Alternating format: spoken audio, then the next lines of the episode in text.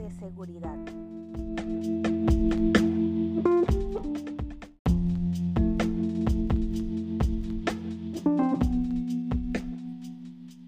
Esto es Atentamente.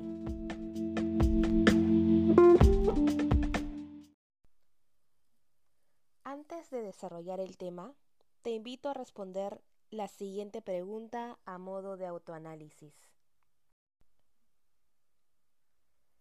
Recuerda que es importante ser sinceros con nosotros mismos.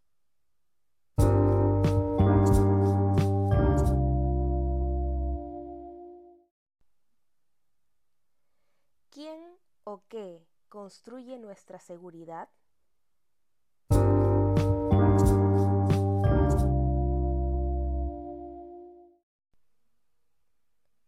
Nuestra familia, posición económica, círculo social, inteligencia, atractivo físico o uno mismo.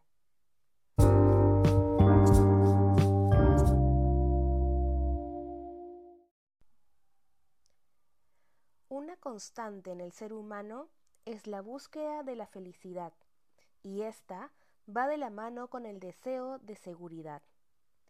Una de las condiciones para sentirnos libres de expresar lo que pensamos, sentimos y deseamos es crear un ambiente de seguridad psicológica que brinde escucha y respeto. La seguridad psicológica la buscamos constantemente, tal vez porque nuestras vidas suponen un conflicto que en la mayoría de ocasiones escapa de nuestras manos, ya que no sabemos cómo reaccionar, lo que finalmente nos genera incertidumbre y miedo.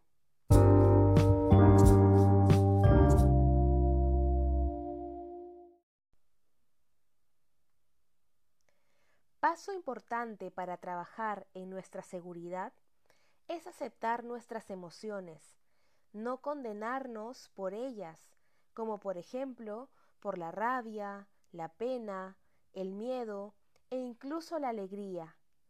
La mala vivencia de las mismas produce angustia que a la larga se establece en nosotros como un estado emocional semipermanente que nos imposibilita a experimentar las emociones en su forma natural.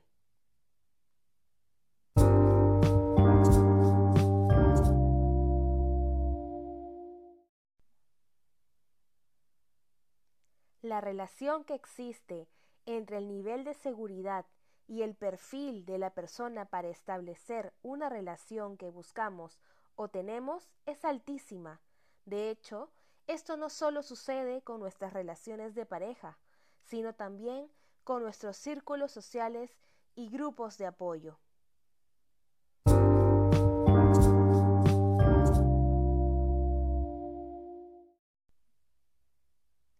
La seguridad que seamos capaces de construir será equivalente a la calidad de relaciones exitosas, buenas y duraderas que podamos mantener.